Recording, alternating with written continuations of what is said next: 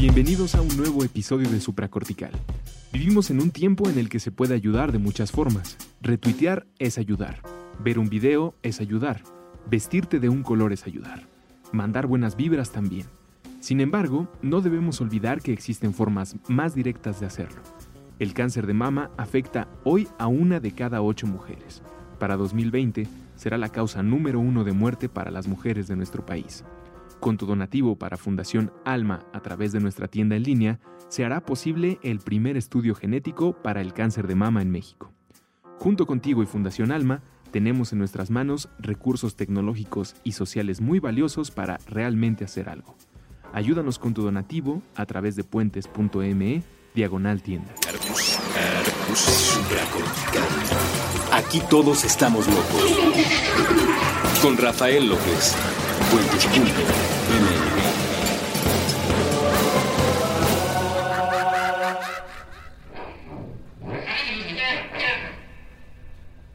Hola a todos y bienvenidos una vez más a este programa que se llama Supracortical.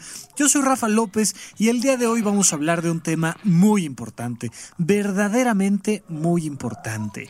cuando yo entré a la Facultad de Medicina, la gran mayoría de los alumnos que andábamos por ahí teníamos esta idea de algún día ser como los de las series de televisión o las películas y entonces salvar vidas mientras íbamos arriba de una camilla dando maniobras de resucitación a una persona y se abrían las puertas del servicio de urgencias de par en par y mientras dábamos muchas señales e indicaciones con términos médicos y nombres farmacológicos muy rimbombante, que alguien te dijera, oh doctor, usted le ha salvado la vida. No pasa. Realmente esto es una situación que no sucede nunca, nunca, nunca. A lo mejor una que otra vez por ahí. Y sí, por supuesto, hay una serie de casos y sobre todo los paramédicos que hacen un gran trabajo y los médicos de los servicios de urgencias tienen un poquito más de la oportunidad de acercarse a estas historias más eh, dramáticas que hacen que las personas eh, ante una situación de riesgo y de crisis pues salven su propia vida, pero en general el mundo de la medicina no salva vidas por ahí. En el caso de un psiquiatra eh, muchas veces le salvas la vida a alguien cuando le das un tratamiento adecuado y estaba comenzando con síntomas depresivos graves que pudieron incurrir en un suicidio o en un trastorno bipolar o en cosas así. Eh, y cualquier médico de otras especialidades tiene su forma muy particular de cambiarle o salvarle la vida a alguien, pero pocas veces es así de hollywoodense. Sin embargo, siempre, siempre, siempre es muy placentero y es, creo yo, el motivo genuino por el cual todos los médicos, todos los que se dedican a estos temas deben de estar dando el servicio, no porque les paguen más o les paguen menos, no por las pensiones o no las pensiones, o si el IMSS o no el IMSS, sino por ayudar a los demás. Si no comenzamos siempre con esta perspectiva de servicio vocacional, lo más probable es que nosotros mismos perdamos la vida al estársela salvando a los demás. Te deprimes, dejas de estar al pendiente de lo que es importante para ti y terminas simplemente haciendo una manufactura de recetas que no le sirve absolutamente a nadie. Bueno, un punto importante donde los médicos y tú que me estás oyendo te dediques a lo que te dediques, puedes salvar vidas, es en la prevención del cáncer de mama. Eh, este, este episodio está saliendo en octubre de 2016. Ya saben que por lo regular yo no doy fechas ni datos que, que permitan como orientarnos demasiado en tiempo y en espacio, con la intención precisamente de de que estos programas y estos episodios sean atemporales, que igual alguien pueda escuchar el episodio del pasado o del futuro, en el presente, en el pasado o en el futuro, y que no importe, que sea exactamente igual la experiencia. Pero en este caso hubo una solicitud, hubo por ahí un correo electrónico de parte de la gente de Puentes, especialmente le mando un saludo a Paco de Pablo, Paco de Puentes, que me hizo llegar la invitación de que si me interesaba, pues hablar un poquito de este tema, el cáncer de mama siendo eh, pues el mes de lucha y prevención del cáncer de mama me pareció relevante, me pareció un tema que viene al caso para nuestro programa, que vale la pena comentar. ¿Por qué? Porque es una de las principales causas de muerte de las mujeres en nuestro país.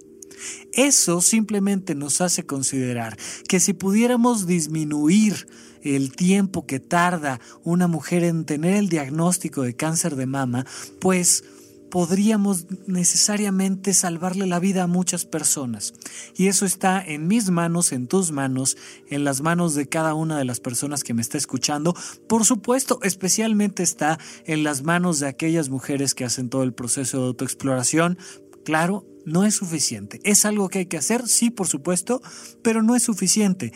Hay que ir más allá y el día de hoy desde la perspectiva de supracortical, platicaremos de otras cosas en torno al cáncer de mama, porque estoy seguro que en otros programas de televisión, de radio, este, por medios masivos, pues se hablará mucho del cáncer, de sus números, de su incidencia, y no lo sé, pero pues por supuesto estoy esperando a que las chicas de Mandarax hagan un programa al respecto y seguramente explicarán todos los datos científicos explicarán la importancia del ultrasonido, de eh, la mastografía, qué, es tener un, un, dato de alteración, alguna bolita o no, y cómo aparecen las imágenes médicas, etcétera, etcétera. Estoy seguro que Mandarax se dedicará a eso, entonces yo no lo voy a abordar tanto desde esa perspectiva, aunque sí, por supuesto, es muy interesante.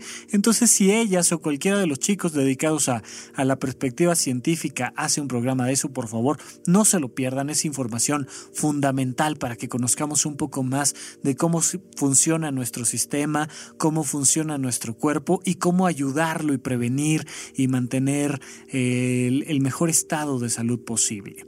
Sin embargo, pues en supracortical nos toca una perspectiva eh, como hace mucho ya no lo refiero, supracortical significa lo que está por encima de la corteza cerebral, aquello que la mente no tiene ese alojo propiamente de la neurona o la estructura anatómica. Nos toca hablar del cáncer de mama desde esta perspectiva supracortical, desde esta perspectiva mental. Así es que vamos a comenzar un poco con esto. Ya lo hicimos de alguna manera, pero Quiero aclarar que uno de los graves problemas que está haciendo que el cáncer de mama sea un problema tan grave es que hasta la fecha seguimos en una sociedad que le da una importancia extrema, creo yo, a el cuerpo de la mujer. Esto es muy interesante porque todo ser humano, hombre, mujer, quimera o lo que sea, dijera Horacio Villalobos, pues tiene un cuerpo.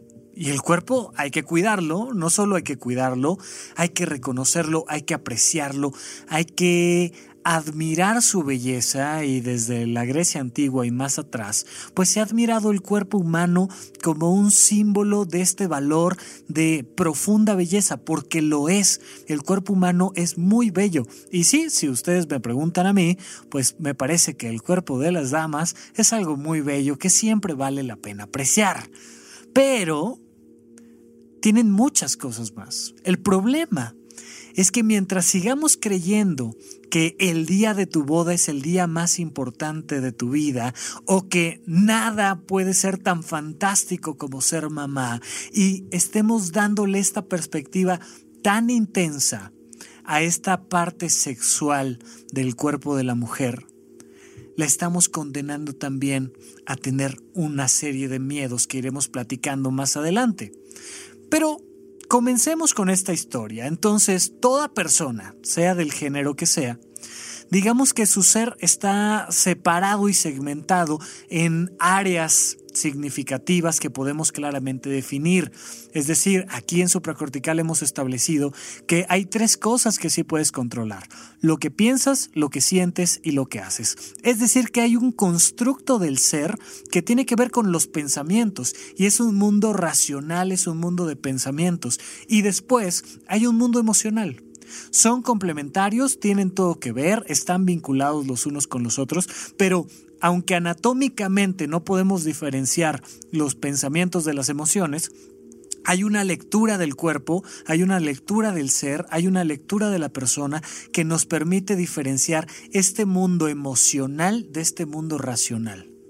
Pues también hay un mundo motriz. El, el ser puede controlar lo que piensa, lo que siente y lo que hace y por tanto este mundo motriz es susceptible de ser controlado por cada persona también hay un mundo sexual del cual no hablo mucho en este programa porque me metería en detalles que empiezan a complicar un poco la vida. Por ahí tenemos un par de episodios dedicados a la sexualidad humana eh, que tuvimos el, el gusto de platicar con un sexólogo que nos decía cosas muy interesantes sobre cómo ninguna persona puede satisfacer a otra al 100% en sus gustos y sus necesidades sexuales, pero hay una dimensión sexual una dimensión erótica en la persona.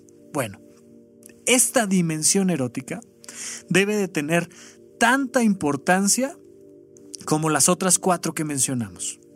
Debe de haber un equilibrio, tenemos que apreciarnos a nosotros mismos por nuestra vida racional, por nuestra vida emocional, por nuestra vida motriz y por nuestra vida sexual.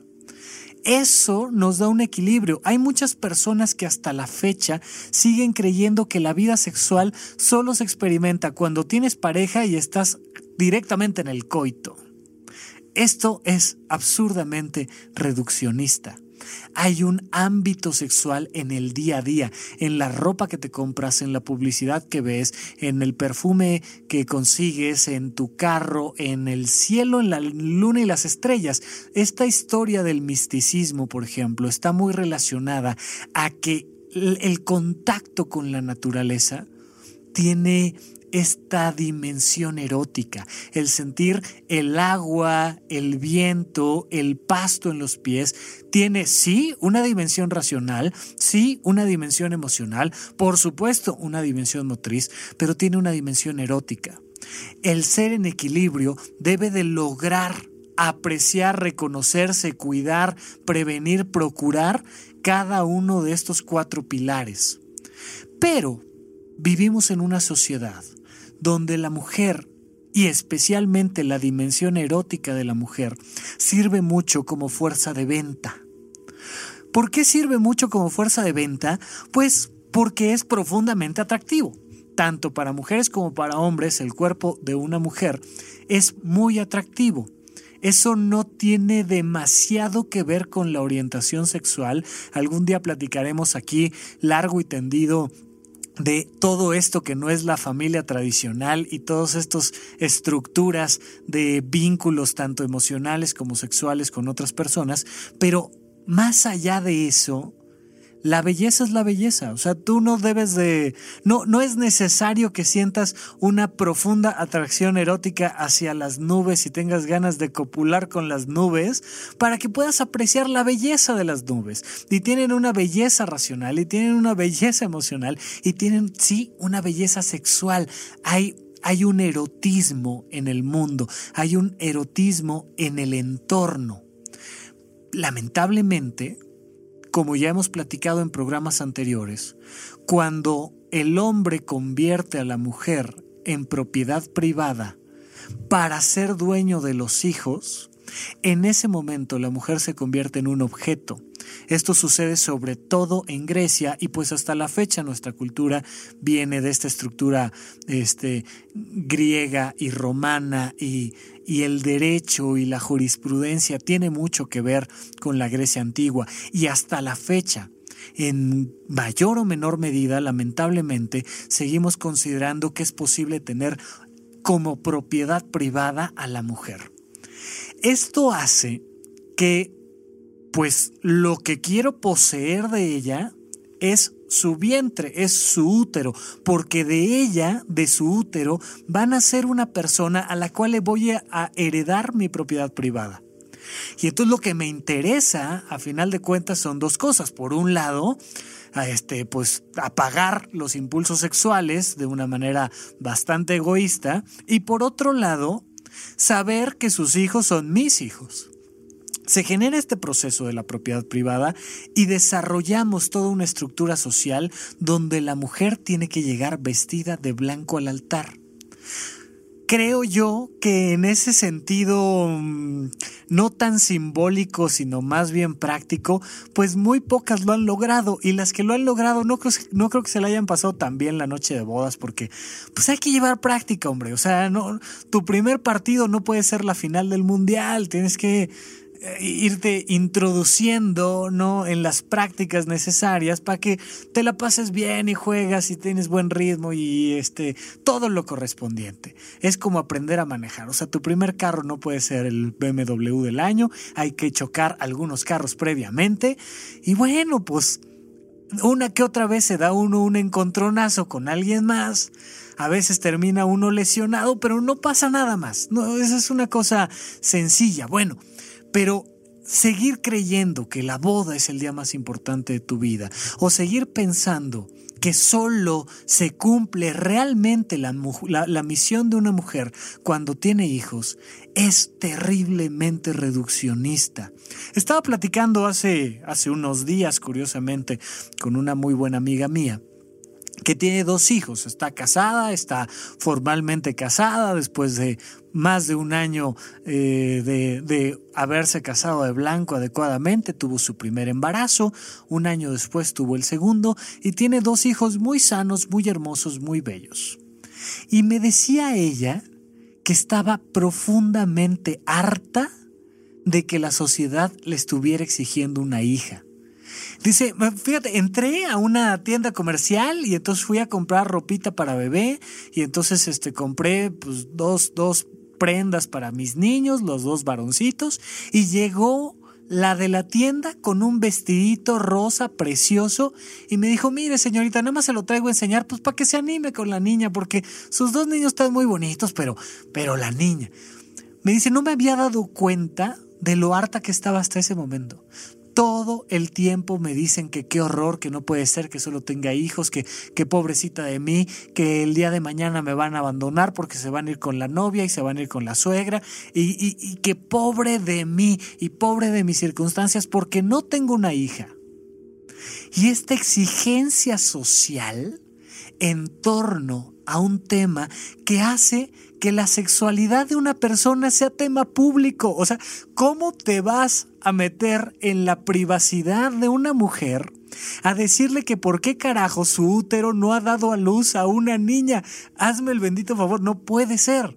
Pero vivimos en esta sociedad donde, oye, ¿para cuándo te vas a casar? ¿Y para cuándo te vas a embarazar? ¿Y cuándo vas a tener hijos? Eso debería de ser considerado desde ya, desde antier, un insulto, una ofensa. Tú no le puedes andar preguntando a los demás qué hace con sus funciones biológicas. Oye, te tengo aquí este pues de sobremesa una conversación sobre tu tubo digestivo, el inicio y el final del proceso. No, o sea, ¿por qué si nadie pregunta sobre el final del proceso del tubo digestivo? ¿Por qué carajos le preguntas cuándo tiene relaciones sexuales con su marido y por qué no se ha embarazado y que te dé respuestas? Porque queremos que nos den respuestas. Eso debería de ser considerado hoy y siempre una ofensa.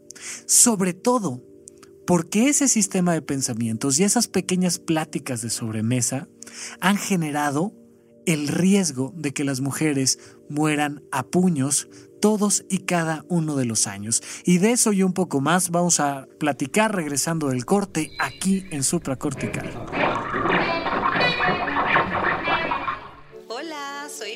Los saludo hasta donde sea, cuando muy sea. Buenos días, buenas tardes, buenas noches, bienvenidos sean todos muy buenas Hey yo, hey yo, what up? ¿Qué onda? Los reyes del Beautiful de nuevo en la casa. ¿Qué vas a hacer con las siguientes 2000 horas? Puentes ha entregado más de dos millares de programas compartiendo las cosas que más nos apasionan, nos apasionan, nos apasionan, nos apasionan. Hemos construido una red de creadores y amigos en los dos lados del micrófono descubrimos durante este tiempo que hablando nos encontramos, encontramos, encontramos, encontramos. ¿Qué vas a hacer con las siguientes 2000 horas? Te invitamos a hacer puentes.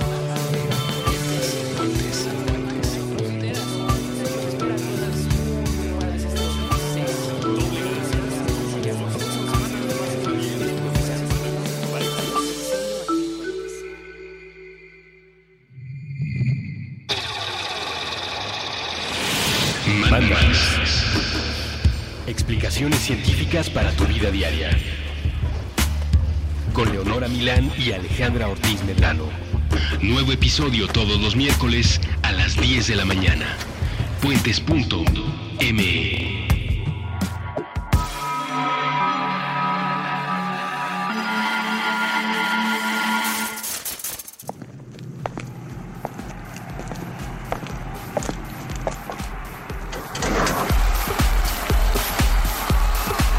En contradicción del aislamiento. Puentes. Supracortical. Estamos de regreso con ustedes aquí en Supracortical. Yo soy Rafa López. Muchísimas gracias a todas las personas que me hacen el honor de escucharme. Eh, Hoy creo que me he trabado un poquito más por ahí. Leí alguno de los comentarios cuando Puentes preguntaba cuál era el programa favorito del público, que alguien decía, pues supracortical está bueno, pero se le nota a Rafa que le falta mucha experiencia con el micrófono. Pues sí, hombre, ustedes disculparán, eso de estudiar previamente medicina y psiquiatría, en vez de aprender a usar los micrófonos, hace que uno a, sus treinta y tantos años sea todavía medio neófito en este asunto, pero vamos mejorando y vamos mejorando sobre todo porque todas y cada una de las personas que me hacen el honor de escucharme me tienen la paciencia de equivocarme, de hacer mal una entrevista, de hacer un programa aburrido, pero aquí siguen al pie del cañón aburriéndose conmigo. Muchas gracias por el estoicismo. Aquí seguimos con cada uno de ustedes y recuerden que si se quieren comunicar conmigo lo pueden hacer a través de Twitter en arroba Rafa Rufus, la primera R con mayúscula y luego doble R en medio y pueden dejar sus comentarios en la bitácora de puentes.me justo donde se reproduce este episodio. Y también pueden buscarme en Facebook con mi página que se hizo previamente a la existencia de supracortical, que se llama Vita Plena. Vita Plena es una sola palabra con V y la primera es mayúscula. Bueno, el caso es que yo estoy aquí con ustedes platicando de el tema del cáncer de mama y si quieren dejar un comentario, por favor háganlo. Últimamente he estado muy tardado en contestar, sobre todo el Twitter, eh, la bitácora y vamos más o menos al, al, pie del cañón. Comentarios más, comentarios menos, ténganme un poquito de paciencia, pero he estado un poco ocupado y les agradezco a todos por su paciencia, por el, por el honor de, de que me den por ahí un retweet o un, un me gusta ahí en los comentarios del Twitter. Por lo pronto, seguimos platicando de este tema. Con lo que platicábamos en el bloque pasado, es fundamental aclarar que la calidad de vida depende profundamente de algo que vamos a llamar el autoconcepto. Es decir, ¿cómo te piensas tú a ti mismo? ¿Quién eres? Hay personas que son su auto. Soy una persona capaz de tener un BMW. Soy el del BMW y entonces valgo porque tengo un BMW. Otros valen por sus empresas, otros valen por sus títulos académicos, otros valen por aquello que a su, a su autoconcepto les dé este sentido profundo. Este autoconcepto es ¿quién soy? ¿Qué es lo más valioso de mí? Vamos a tener una conversación en estos días con Russo donde platicábamos un poquito más, más largo y tendido y más aplicado el tema del sistema de valores y la importancia del sistema de valores. Lo que tú valoras es lo que tú eres. Recuerden que el yo no es un objeto, es un proceso. Es un proceso de que, entre otras cosas, que lo iremos decodificando poco a poco, el yo es un proceso de valores. El yo está formado de aquellos valores que te representan. Todos tenemos ubicados, por ejemplo, a estas eh, historias japonesas donde una persona perdía el honor y entonces acudía al harakiri como herramienta para limpiar su honor. Eso es un tema de valores. En esa cultura, en ese contexto, si no tenías honor, entonces merecías estar muerto. Y además la única manera de recuperar el honor era quitándote tú tu propia vida. Aquí en esta ciudad en este gobierno no queremos quitarles la vida, con que les quitemos la silla nos daría bien para rescatar un poquito del honor, pero ni la silla nos quieren dar y nos quieren quitar hasta los calcetines, es parte del proceso, pero aquí el honor no es, como que nombre, o sea, no es de nuestros sistemas de valores más importantes, tenemos otros más interesantes, pero somos aquello que nos da valor y nos da valor pues nuestro sistema de valores, evidentemente, por la, por la retórica. Las mujeres, desde muy temprana edad, saben que valen por su cuerpo. ¿No es correcto? No, no debería de ser el principal valor. Es algo que hay que valorar. Por supuesto que el cuerpo de una mujer es algo que hay que valorar. Y el de un hombre, y el de un animal, y el de cualquier ser en este planeta. El cuerpo es algo que hay que valorar. Su belleza intrínseca y entre otras cosas, por supuesto que su dimensión erótica. Pero no debería de ser el eje central de valoración de nadie. De hecho, debería de haber una flexibilidad total en ese sistema de valores que nos permita hacerlo de una manera adaptable dependiendo de las circunstancias del, del medio. ¿Cuál es el problema con que la mujer aprenda desde muy niña que el sentido de su vida es tener hijos, así como Susanita, trataremos de poner algo ahí de Mafalda en la bitácora donde se evidencie que Susanita ya quería embarazarse, ya, por favor, o sea, todavía no sabía ni cómo hacer eso, pero había que embarazarse lo antes posible y casarse con un hombre rico. Es parte del concepto, es parte de este imaginario colectivo que nos acompaña. Piénsalo de esta manera.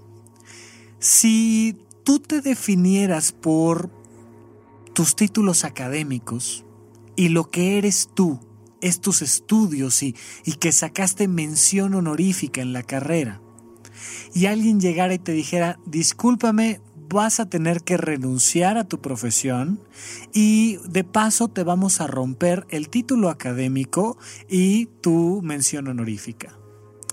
Veríamos una crisis profundísima veríamos un terror inmenso si es que la persona está sustentando su calidad de vida en el autoconcepto de que es una persona estudiada, veríamos un miedo tremendo.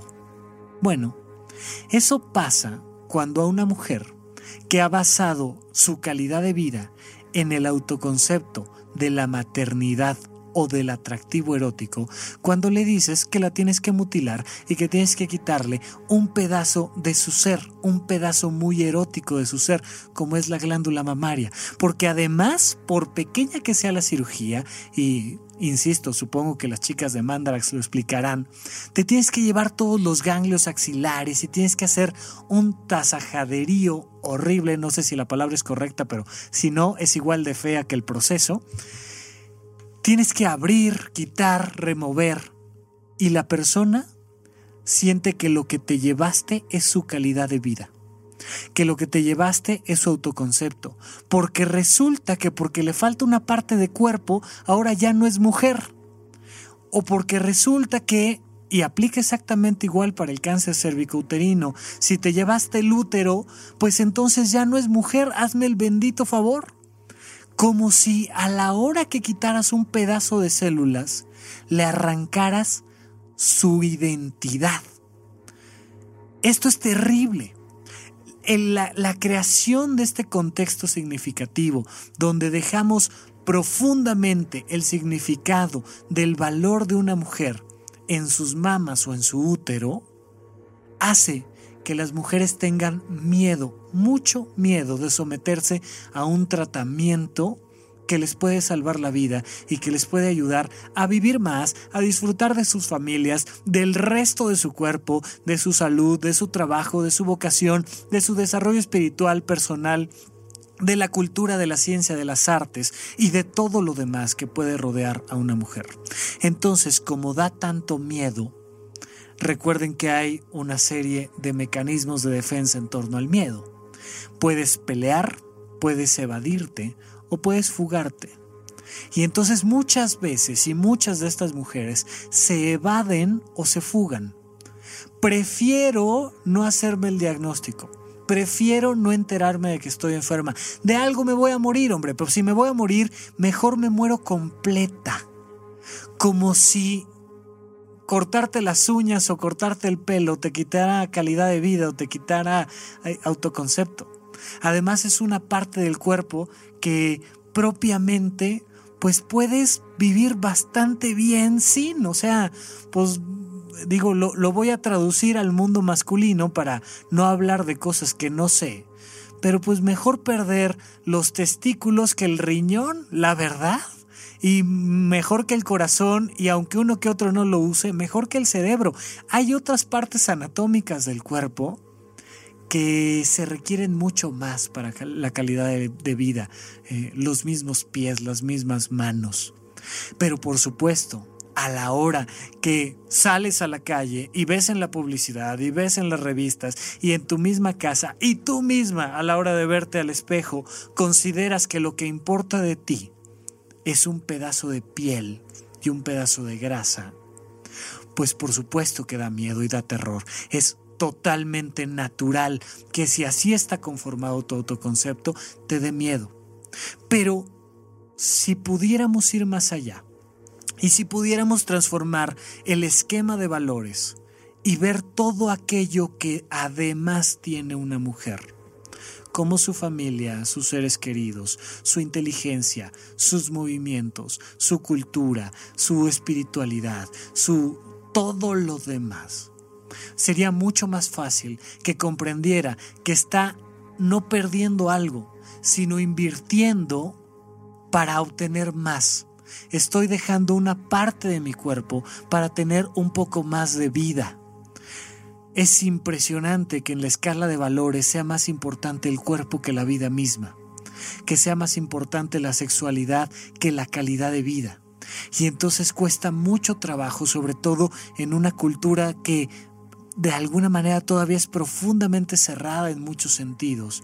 Hemos tenido estas marchas por la familia tradicional. Hazme el bendito favor. En Francia, hace bastantes años, ya se empezaba a dejar atrás la familia tradicional y en el 2016 estamos eh, bajo este argumento de que una familia es papá, mamá, hijo, hija y todos heterosexuales. Por favor, no puede ser. Pero si no dejamos atrás esta cultura y especialmente, no porque esté mal y no porque haya que salir a las calles a marchar y, obligar a que los espectaculares que tienen a una mujer semidesnuda vendiendo algo que no viene al caso como un reloj masculino estén mal, más allá de eso, es por ti, por tu calidad de vida, por tu propio ser que hay que cuidar la salud que hay que cuidar un elemento fundamental que te permite convivir con el resto del mundo. Es normal tener este miedo, pero es fundamental comenzar un diagnóstico. Y es fundamental hacerlo lo antes posible. Lamentablemente, pues los estudios médicos al respecto no son la cosa más cómoda del planeta. Eh, ojalá, ojalá pronto no haya necesidad de someter a este tema tan desagradable como es la mastografía, pero válgame, vale la pena un poquito de, de incomodidad y molestia, un diagnóstico certero y genuino y hacer todo el proceso de la prevención.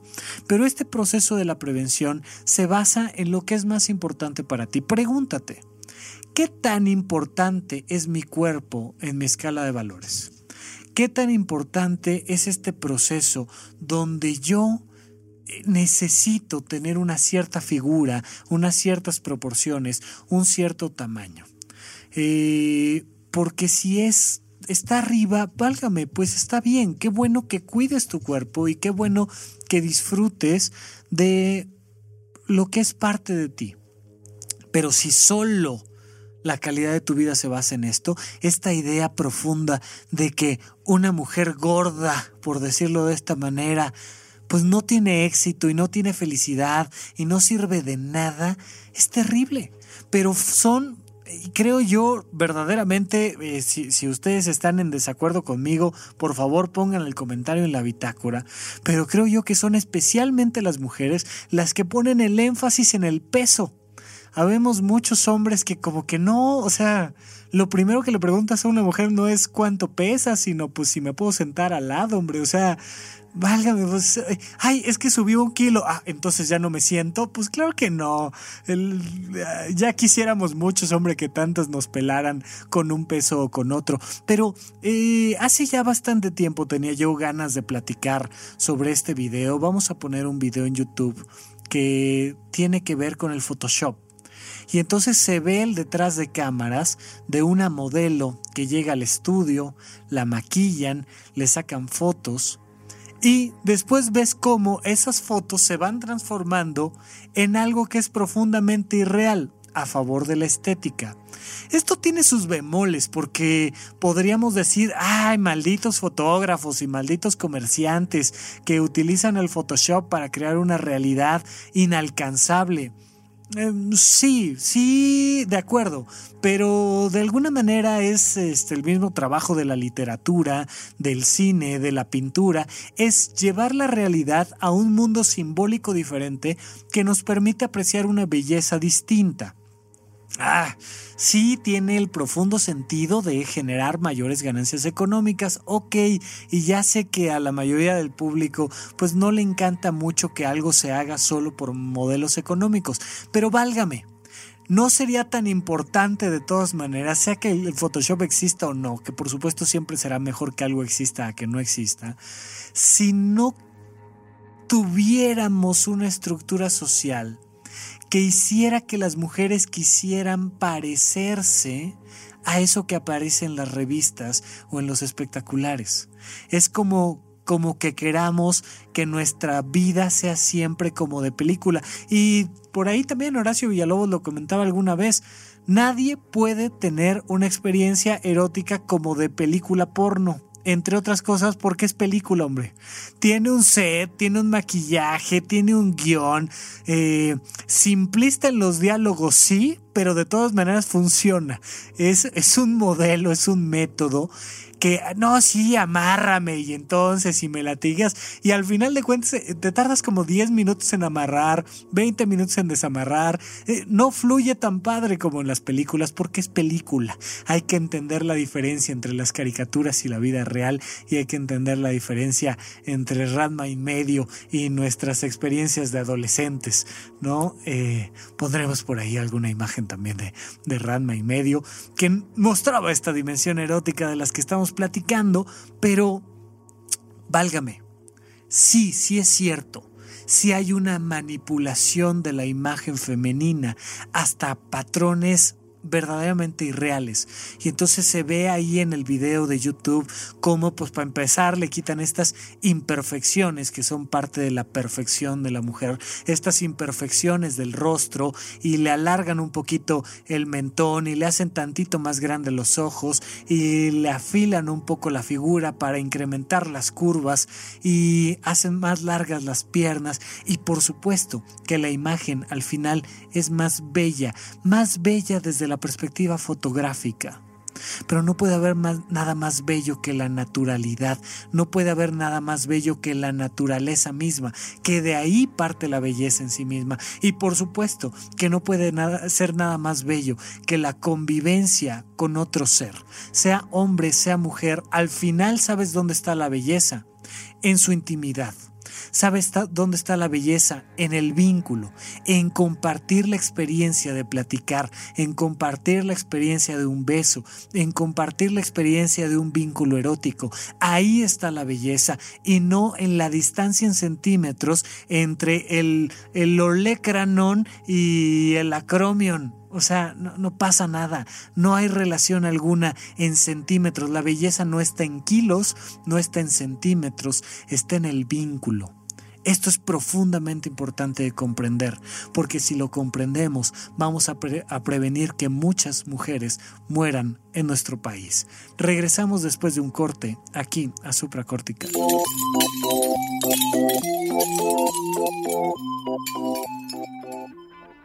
La gente de un lado del camino está tratando mal a la gente del otro lado del camino. La gente que tiene un trabajo está tratando mal a la gente que no tiene trabajo. La gente con una religión está tratando mal a la gente que tiene otra religión. La gente que escucha un tipo de música está tratando mal a la gente que escucha otro tipo de música. La gente que gusta de un tipo de zapatos está tratando mal a la gente que gusta de otro tipo de zapatos. La gente que gusta de moverse en un tipo de vehículo está tratando mal a la gente que gusta de moverse en otro tipo de vehículo. La gente que está respirando está tratando mal a otra gente que también está respirando. La gente que gusta de un tipo de comida está tratando mal a la gente que gusta de otro tipo de comida. La gente que no usa drogas está tratando mal a la gente que se pregunta por qué no se pueden usar drogas. La gente en un lado del camino no escucha a la gente del otro lado del camino. Dinamita tus prejuicios. Construye puentes.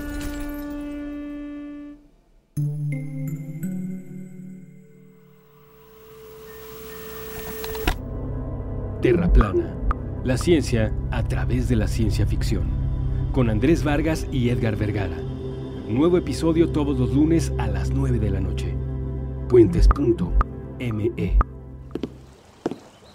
Nunca se cruza el mismo puente dos veces.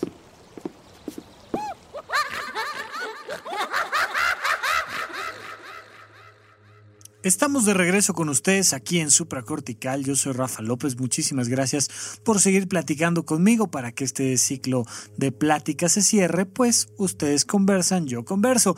Yo a través de los micrófonos, ustedes a través de la bitácora. Y como ya lo han hecho un par de, invitados, nuestra segunda invitada todavía no sale su, su programa, pero ya se hizo la conversación.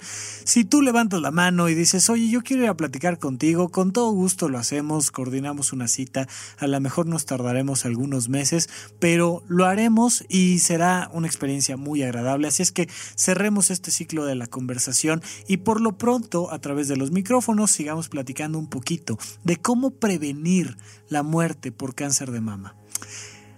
Van a escuchar muchas técnicas en torno a la prevención. Por ejemplo, pues el ponerse delante de un espejo, observar si hay alguna irregularidad en alguna de las mamas, hacer una serie de movimientos, levantar un brazo, levantar el otro, eh, apretar en torno al pezón para ver si hay alguna secreción de algún líquido extraño, eh, tener una revisión, por supuesto, con un profesional, buscar alteraciones tanto en la axila, en la coloración, en la textura de la glándula mamaria. Pero todo esto es una prevención demasiado concreta, hay un proceso de prevención mayor que va más allá del proceso de la mastografía y del ultrasonido. Hay prevención mayor al cáncer cervicouterino que el papanicolao. Hay una prevención todavía mayor, que es el autoconcepto femenino. Es tener la posibilidad de comprender que la calidad de una mujer no radica ni en sus mamas ni en su útero mucho menos en su virginidad, porque bajo el argumento de la virginidad, muchas veces muchas niñas no van a desde un inicio a consulta con un ginecólogo con una ginecóloga, con quien tú quieras, que sea suficientemente empático, ya de por sí el proceso es bastante incómodo, molesto y doloroso, como para que además te traten mal en la consulta. Entonces, por favor, si tu ginecólogo no te trata bien o tu ginecóloga no te trata bien, no dejes de ir, solo busca a alguien que sí te trate bien y que sea suficientemente empático, empático al respecto.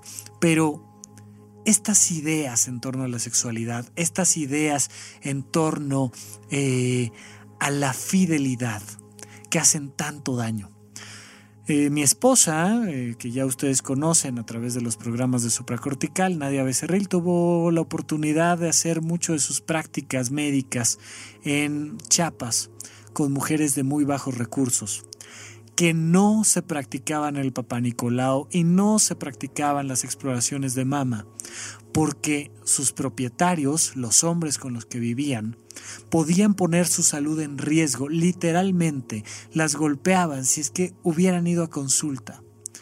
Pareciera ser algo muy de allá, muy del pueblo, muy del tercer mundo, muy de la falta de cultura y de educación pero es algo que nos sigue hasta las grandes ciudades y no debería de existir ni en un lugar ni en otro.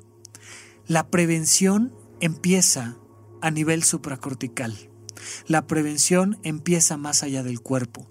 La prevención empieza cuando tú te valoras a ti misma por cosas que son más importantes que el útero y que las mamas. Es cuando tú comprendes que tu sensualidad también está en tu sonrisa.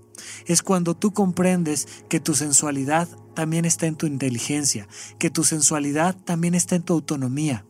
A mí me parece profundamente sexy una mujer capaz de pensar, decidir, sobrevivir por ella misma.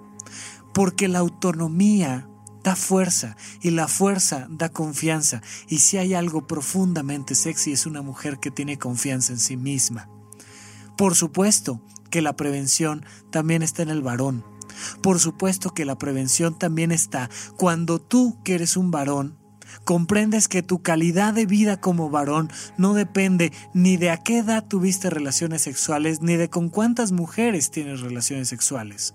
Que tu calidad de vida está en tu capacidad para transmitir tu inteligencia, tu respeto, tu compañerismo, tu espiritualidad a alguien más.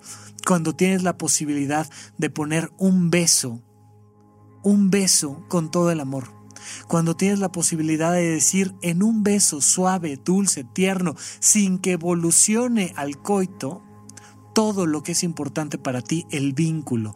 Cuando le dices a alguien, gracias por estar, gracias por ser tú. Cuando la puedes mirar a los ojos y comprender sus luces y sus sombras, su sufrimiento, su amor, sus deseos, su vocación, y lo puedes admirar, ahí está la prevención del cáncer de mama está a nivel supracortical. Cuando el ser humano pueda comprender que no solo el cuerpo del ser humano vale, sino que vale también el de todas las especies en nuestro entorno, que vale también el de la calidad de vida del planeta entero, ahí estamos haciendo prevención del cáncer de mama. Es muy poco esperar a que haya una, una, deformidad anatómica en las glándulas mamarias para decir que estamos haciendo prevención del cáncer de mama. Vamos ya muy tarde. Es importante, sí, hay que hacerlo, por favor, siempre. Pero es muy tarde. Hay que empezar con la manera en la que educamos sexualmente a nuestros hijos. Hay que empezar con la tolerancia a otras preferencias sexuales. Hay que empezar con la libertad de que una persona se dedique vocacionalmente a la danza, a la pintura, a la medicina o a la arquitectura. Ahí estamos haciendo prevención del cáncer de mama, porque si no tenemos la posibilidad de transformar este esquema de valores de la sociedad, vamos a seguir perdiendo a muchas mujeres mexicanas y a muchas mujeres en el mundo por miedos absurdos sustentados en autoconceptos eróticos que son francamente disfuncionales. Eso es demasiado tarde. Eso es hacer muy poco. Y especialmente tú que me escuchas, tengas el género que sea, es fundamental que comprendas que hay que prevenir el cáncer de mama y todo lo demás por medio del autoconcepto, por medio de tu esquema de valores, por medio de tu vocación, por medio de tu autonomía, para que puedas disfrutar de una vida mejor, para que puedas disfrutar de una vida de mayor alcance y hacer que tu cuerpo sea útil para tu vida y no que se te vaya tu vida por perder un pedazo de cuerpo. Tal vez este bloque me está quedando demasiado corto, me faltan todavía algunos minutos para terminar, pero pero quiero quiero dejar este bloque en este sentido, en un sentido más profundo, para que por favor tú te preguntes, seas hombre, seas mujer, tengas una edad avanzada o joven, tú te preguntes, ¿Qué estás haciendo hoy tú para prevenir el cáncer de mama? Y para, para cumplir ese deseo que yo y muchos de mis compañeros tuvimos desde el inicio de la carrera de medicina. ¿Cómo salvarle la vida a alguien más? Pregúntatelo el día de hoy y ojalá tengas una gran respuesta y no lo dejes en la bitácora. Muchísimas gracias a todos por escucharnos. Yo soy Rafa López y esto es Supracortical.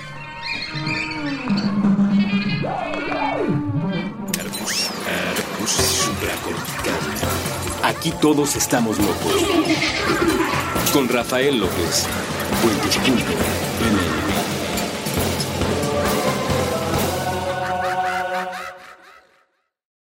Lucky Land slots, you can get lucky just about anywhere. Dearly beloved, we are gathered here today to. Has anyone seen the bride and groom? Sorry, sorry, we're here. We were getting lucky in the limo and we lost track of time. No, Lucky Land Casino, with cash prizes that add up quicker than a guest registry. In that case, I pronounce you lucky. Play for free at LuckyLandSlots.com. Daily bonuses are waiting. No purchase necessary. Void where prohibited by law. 18 plus. Terms and conditions apply. See website for details. ¿Te preocupas por tu familia? Entonces, ¿por qué darles solo huevos ordinarios cuando pueden disfrutar de lo mejor? Eggland's Best, los únicos huevos con ese delicioso sabor fresco de granja, además de la mejor nutrición, como 6 veces más vitamina D, 10 veces más vitamina E y 25% menos de grasa saturada que los huevos regulares, además de muchos otros nutrientes importantes. Así que, dales los mejores huevos. Eggland's Best, mejor sabor, mejor nutrición, mejores huevos.